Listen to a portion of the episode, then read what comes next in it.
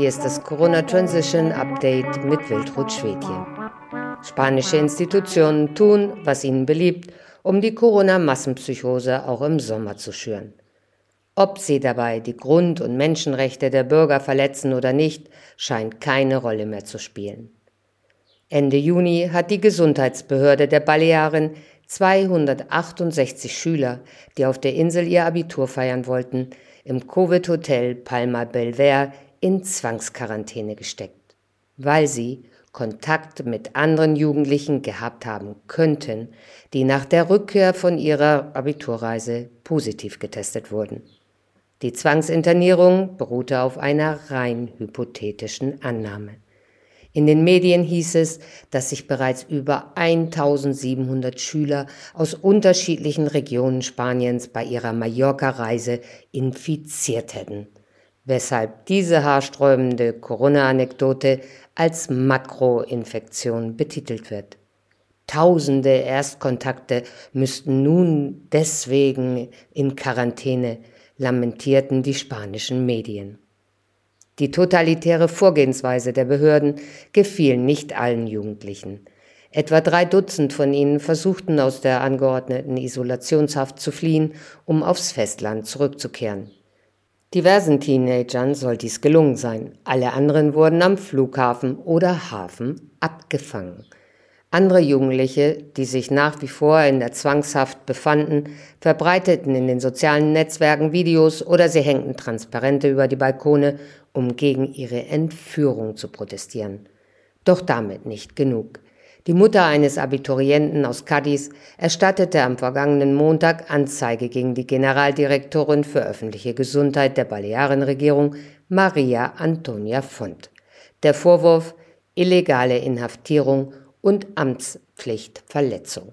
Die Balearenregierung halte ihren Sohn und seine Mitschüler aufgrund willkürlicher und ungerechtfertigter Kriterien fest, erklärte die Anwältin Arancha de la Fuente.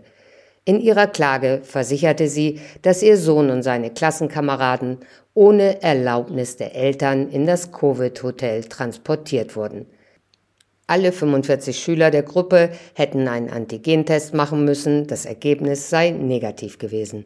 Die Ergebnisse eines PCR-Tests seien noch nicht bekannt. Es handle sich um eine politische und selektive Ausgangssperre, unterstrich de la Fuente.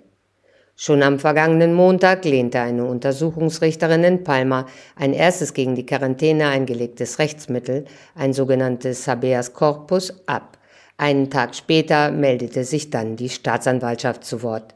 Sie hielt die Einweisung der Jugendlichen für rechtswidrig, weil die Maßnahme nicht ausreichend begründet und unverhältnismäßig sei.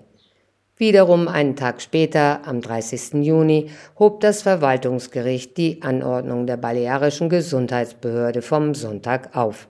Insgesamt 181 negativ getestete Abiturienten durften das Covid-Hotel verlassen. 51 positiv getestete Schüler ohne Symptome müssen weiterhin in der Zwangsquarantäne verbleiben. 16 Schüler wurden mit leichten Symptomen ins Krankenhaus befördert. Kritische Juristen halten das Vorgehen der balearischen Gesundheitsbehörde für rechtswidrig. Wie der Anwalt Aitor Guisasola in einem Video am 28. Juni betonte, verstoßen die Maßnahmen gegen die Verfassung und die Menschenrechte. Aufgrund dieser illegalen Inhaftierung müssten die Verantwortlichen eigentlich mit Gefängnisstrafen rechnen. Die politischen Entscheidungsträger sehen das natürlich anders. Sie beteuerten bis zum letzten Moment, ihre Vorgehensweise sei tadellos und die Maßnahme gerechtfertigt. Diesen und viele weitere Artikel finden Sie auf unserer Website www.corona-transition.org.